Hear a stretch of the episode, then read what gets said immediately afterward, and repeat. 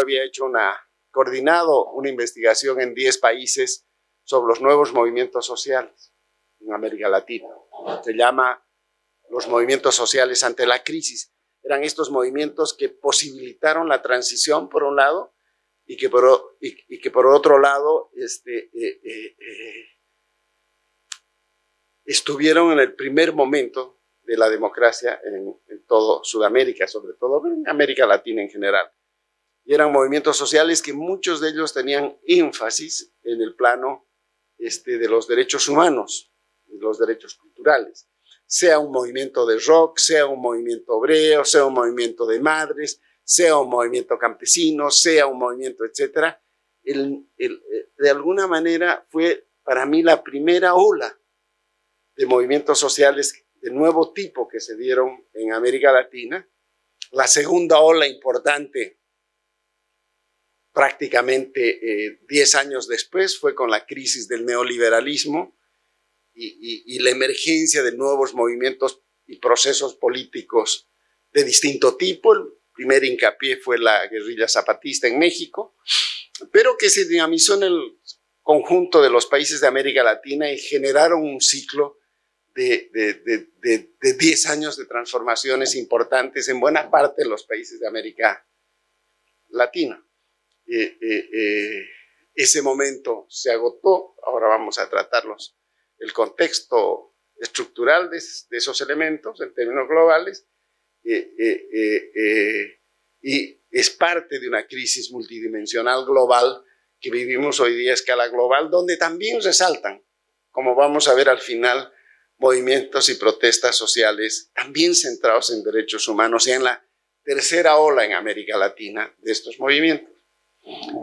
Cuando yo veo el movimiento de las mujeres acá, de género, los derechos, este, yo no puedo pensarlos bien si no entiendo estos primeros movimientos este, eh, de fines de la década de los 70, principios de los 80, que dieron lugar a la transición a la democracia. O sea, son tres olas de luchas y transformaciones sociales que siempre han estado enfrentando, que siempre han estado enfrentando este, momentos de crisis. Estos tres hechos grandes históricos que hemos tenido de movilización social han sido respuestas que ha tenido esta región, estos países, estas sociedades en realidad, a los distintos tipos que no son iguales de crisis que les tocó vivir.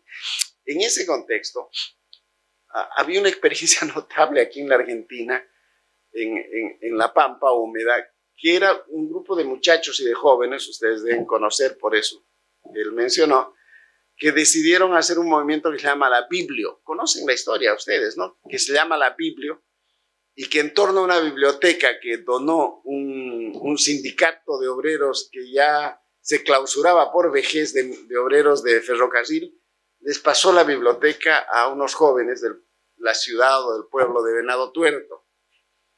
Eh, y, y además sobre ellos, ellos hicieron un conjunto de actividades y un verdadero movimiento cultural eh, eh, que tenían desde un equipo de fútbol que se disfrazaban de payasos y, aplaudían al opositor.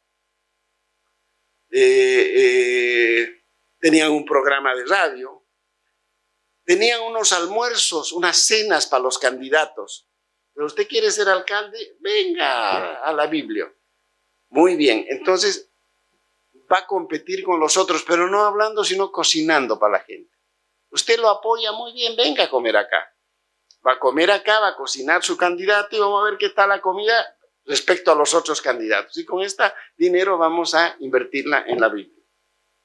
Tanto es así que uno de los intelectuales más queridos y más valiosos que tiene este país, eh, eh, José Arico, donó su biblioteca a la Biblia, una parte de su biblioteca.